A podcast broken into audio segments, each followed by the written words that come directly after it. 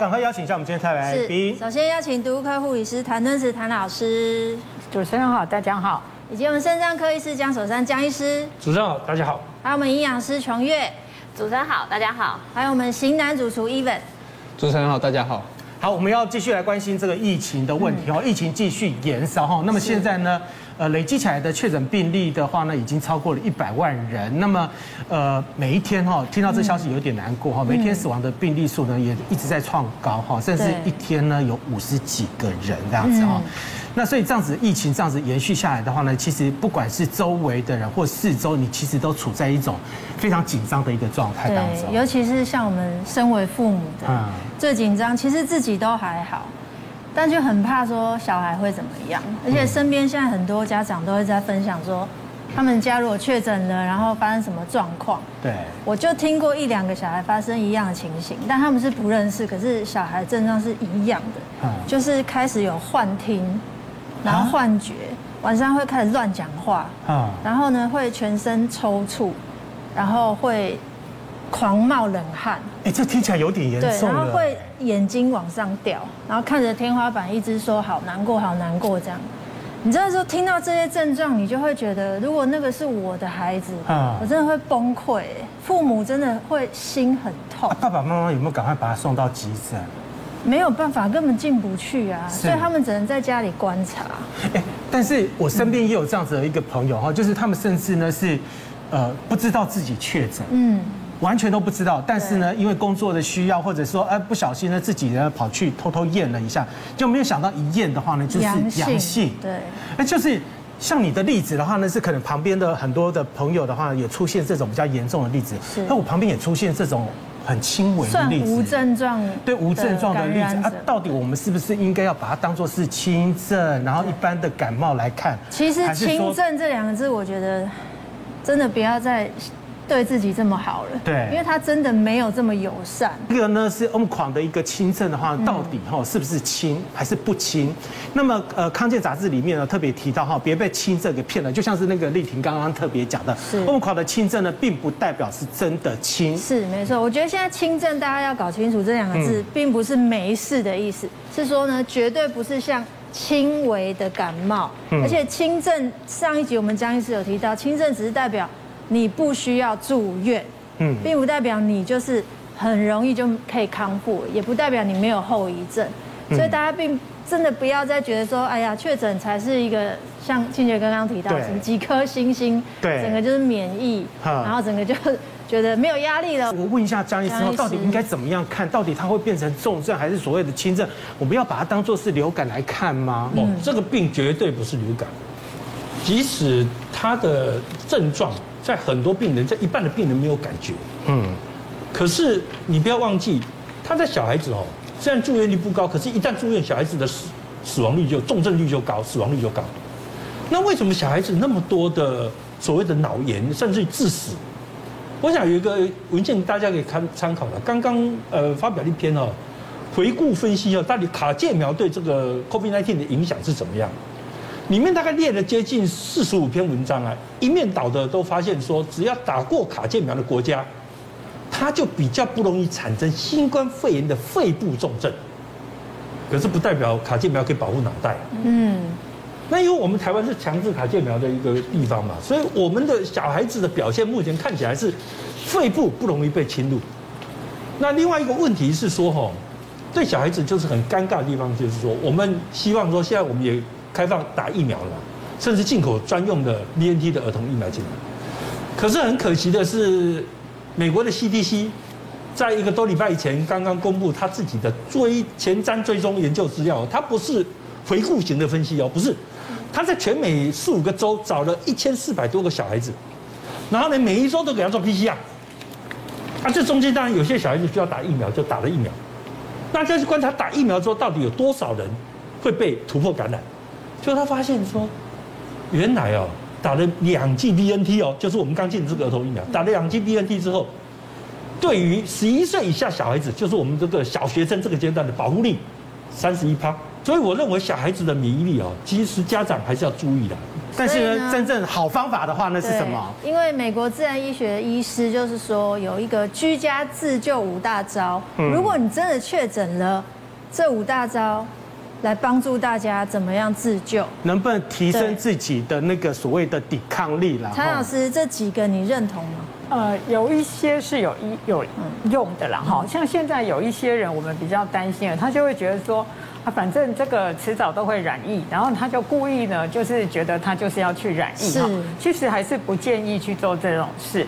为什么呢？因为台湾有蛮多隐藏性的疾病，像很多人三高，哎，他不知道他自己三高，因为他从来没量血压，他也没有去测这个什么这些血液的这些检验，他是没有的。那其实呢，肾脏病也很多人他是隐性的，因为他觉得他没有不舒服。嗯。好，那甚至有些肝病，他也觉得他没有不舒服，他就没有去。那我们也知道这个。这个病毒呢，对这些慢性病人其实是蛮伤害蛮大的，所以大家还是不要故意去染疫啦。好，那其实退烧，我们在护理上都会告诉你说，哈，哎，其实烧了之后，不要就是立刻很紧张，像我有的朋友，他们很紧张，一两到三十八度，赶快哦就吞退烧药等等，其实不需要这样哈。那我们基础有一些退烧的方法，当然就是睡冰枕。那其实冲一冲这个温水澡，它也是很有用的。但是说泡澡加盐，其实可以不用做这么麻烦啦。其实你淋一下水的话，它的效果也会不错的。那当然我们可以吃一些这个天然的食物啊，像我们都知道，就是说哎，我们多吃点这个呃这个高维生素 C 的水果啦，哈，或者是一些蛋白质啦，哈，这些都会让你比较好的快。好，那但是呢，它这个天然草药的话，哈。哎，大家一定要有一个正确的观念，有作用就有副作用。像大家之前都在抢一些什么呃茶饮啦等等的，其实这会有一点危险性哈，因为并不是每个人都合适。那其实你要这些茶饮，我还是建议你找正规的中医师，然后呢评估你的状况，而且呢你是不是可以中西药去一起吃？我想这个都要搞清楚，不要就是任意的，就是补充这一些，因为这样可能会有这个伤害啦。那江医师，如果我们是加吃蜂蜜呢，会不会比较好？蜂蜜很有趣哦，蜂蜜在这个动物学研究跟细胞学研究早就发现，蜂蜜啊，它一方面可以刺激淋巴球的复制跟活化，另一方面它可以抑制的所谓的发炎前驱的这些细胞激素的分泌。嗯，那紧接着发现说，哎，居然蜂蜜也可以抑制病毒在细胞里面，它要进入细胞这个过程会被蜂蜜所阻断。嗯，那病毒一旦进来之后，它靠一个蛋白酶把它自己复制出来 mRNA 组合成一个新的病毒的时候，这个所谓的 3PL Pro 这个蛋白酶会被蜂蜜里面的高粱姜素、白杨素、CAP 咖啡酸所阻断。然后紧接着，如果说只是这些理论，也许还不能支持它。不过，呃，有人做过一个四个中心的前瞻对照研究，收的还是中症跟重症的病人，你发现。蜂蜜使用，不管中症或重症病人，他的症状出现时间缩短一半，住院时间缩短一半，死亡缩短成四分之一哦。嗯，所以如果从这一点看呢，其实蜂蜜比你目前的口服药都还要强。嗯，那当然在分子模型里面也有人举出说，像姜黄跟我们的儿茶素，它在这个分子模型里面，它可以直接调到这个我们的 ACE2 接受体里面去。或者是卡住这个棘蛋白跟接受体这个接触的这个机转这个过程，让我们的病毒没办法卡在 ACE2 就不能进入细胞里面。嗯，所以呃，从细胞模型里面可以看得到，说这些东西可能可以形成一些天然的抵抗力，而不见得纯纯粹的靠疫苗。有没有什么方方法哈，可以自己呃喝一些所谓的可以？因为预防感冒或治疗感冒，提到感冒饮这个感冒的方式，因为有一些有一些方法的话，之前的话我记得好像有提到说辛香料，对对对，哦，辛香料的东西是不是有办法克制呢？呃，应该这么说好，其实像刚这个感冒饮，我看一下它里面的成分啊，它可能有用一些大蒜呐，或者是柠檬水跟蜂蜜。那当然，它把它变就是讲成感冒饮，你看比较仔细的内容，然后说到可以退烧，但我是觉得到退烧这件事情就是。不一定可以退烧，但是它补充比较多的水分，而且刚它里面有用到蜂蜜，像我们刚刚蒋医师刚有提到，那它确实有一点它的一个呃用途在，而且其实人在可能确诊的时候，或人会比较不舒服，你可能食欲也比较不好，那这时候适当的补充补充好的糖分，其实是一个还蛮不错的。那你像一些柠檬啊，或一些大蒜，其实这个天然的一些呃抗菌的一些营养素，我是觉得没有不好，因为你可以多补充水分，但是至于有没有到那个效果，我觉得可能就是参考就好了。嗯，那其实后面还要讲，其实最主要是它补充水分。对对，最主要就是要补充水分。那后面又讲到说，哎，多睡少吃，我觉得多睡是肯定没有问题，但是少吃这件事情，我就会觉得也是要打一个问号。对，少吃，因为我们会希望说你在。可能是病毒感染的期间，那我们的免疫力会低下嘛，所以我们必须还是要正常的均衡饮食来合成我们身体的，就是对抗一些病毒的一些呃原料，就是我们一定要把它补充进来，不然我们都不吃，没有原料，我们怎么有体力去对抗这些病毒？因为最终会好都是要靠我们自己的免疫力的部分。宏基的董事长啊，他不是说他也是确诊，然后他就是有哦吃一周吃三次的韩国人参鸡，然后还有喝这个什么维他命的发泡定。嗯，那其实这件事情呢，我觉得像维他命 C 这个发泡定，其实之前其实在预防医学其实是有做一个研究，说每天补充高剂量的维生素 C，它是可以预防。新冠病毒的，但是我是觉得说，我们还是建议以台湾建议的适合的补充量，就是还是不要超过两千毫克。那至于这个人参鸡呢，其实。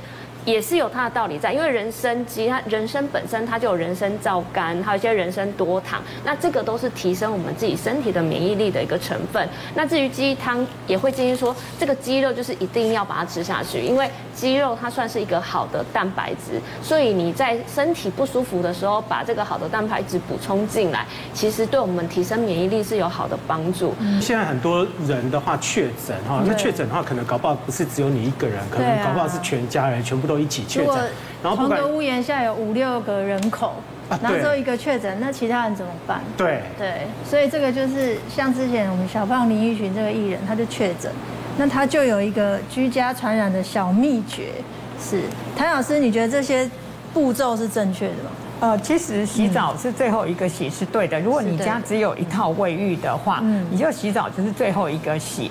但是洗完之后，如果你体力确诊者体力还不错的话，你最好就是用漂白水把浴室清洗好。但是如果你是一个这个体力很差的，因为可能正在烧，那你会觉得不舒服，大概没力气清了哈，那你就是这个正健康的家人要进去用的时候。你要记得先把窗户啊、抽风机都打开，然后过一阵他洗完之后，那你过一阵子之后再进去，但是戴上手套跟口罩，然后再去把这个浴室清一下。那其实呢，最大的问题就是这个厨余哈。那这个那个厨余最好，其实我觉得这个分量最好是做它刚刚好要吃的，尽量不要有厨余，那这样子会比较卫生哈。那如果说这个厨余你现在哎。不好丢弃的时候，我大概会建议你就是把它放在一个一个盆子里面，然后就是把它煮开，好烧开之后就可以杀死这个病毒的。所以如果厨余用酒精喷是有用的哦。其实有时候这样子怕你的厨余是有一些是有汤汁的，你这样喷的话。事实上，这个酒精浓度就达不到了。很多大大人回去，其实最担心的就是说，我自己可能没事，但是会把那个病菌所以把它带回去。对，那琼月怎么办？嗯，因为其实我真的还遇到蛮多就是咨询的病人，然后是婆婆妈妈，她她真的就是有一种。也不能说真的是很焦虑，可是他就是会非常担心。那其实现在有一种就是可以用的方式，也是算是比较简单，就是有一种紫外线灯。那这个紫外线灯呢，它可能就是必须要好好的去使用它，因为会有 UVA、UVB 跟 UVC 这三种不同的波长。那它因为波长的不一样，会产生不一样的一个功能。那其实呃，像 UVC 的话，就是在于针对破坏我们这个。病毒的一个 DNA，它是有它的一个能量在的，但是这东西虽然有它的作用，可是呢，它也是有它的风险。就是如果说你在使用的时候，就是不能就是直接就是去影响到，就是比如说我们眼睛去直视，或者是我们人在现场都不建议。一起，但其实像这个灯，其实也还蛮。就是算是方便这种桌上型的。像如果说有婆婆妈，她真的很担心，我就是建议说，哎，如果说在能力可以的范围之下，你可以就是买一台，这也。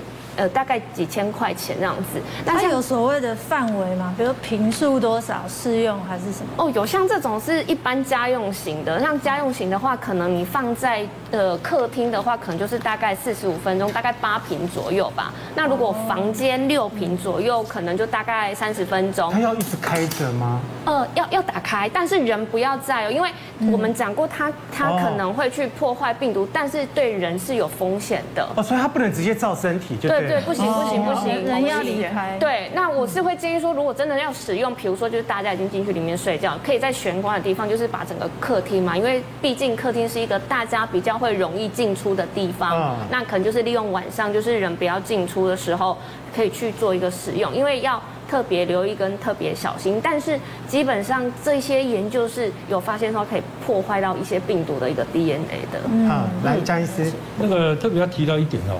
就是确诊者自己要有保护别人的心呐，所以他上厕所跟处理自己的呕吐物的时候要小心。嗯，厕所上完一定要加盖，为什么？因为我们已经知道从确诊者的大便中可以发现大量的病毒了。对。那你这个冲马桶的动作，水冲下去，它会形成所谓的气气旋、气溶胶的问题。那这个气溶胶就会顺着你的台湾这种不成熟的建筑法规的下面，户与户之间的管道间都没有密封，都没有逆止阀。所以这个气溶胶就会在管道之间跑来跑去，嗯，所以中国大陆依据这样的研究，所以它现在规定它的封控的标准是十字花的方法，就是在这一户确诊者他横的哦可能会来往，对不对？因为共用梯间嘛，直的是管道间跑的病毒，所以通通要抓去居隔，嗯，哦，所以所谓的十字花防疫法是大概是这样的一个构想。那台湾的确是这是一个大问题哦，很多人在家里可以闻到别人家里的现在抽烟，为什么？因为你们家里的管道间没有密封嘛，对。那你如果烟味进得来，其实气溶胶就进得来。气溶胶在空气中动不动可以存留三到五个钟头啊。那它可以随着你的风扇抽动，然后就到处楼层上下跑。所以请大家务必要记得，你上完厕所之后，处理你的呕吐物之后，你一定要做，像呕吐物要加上漂白水清消。嗯。厕所要冲的时候，你记得一定要盖盖子再冲。所以我觉得确诊者要有一个同理心啊，不要这样子一直。到处的没有同理心，这样也不好。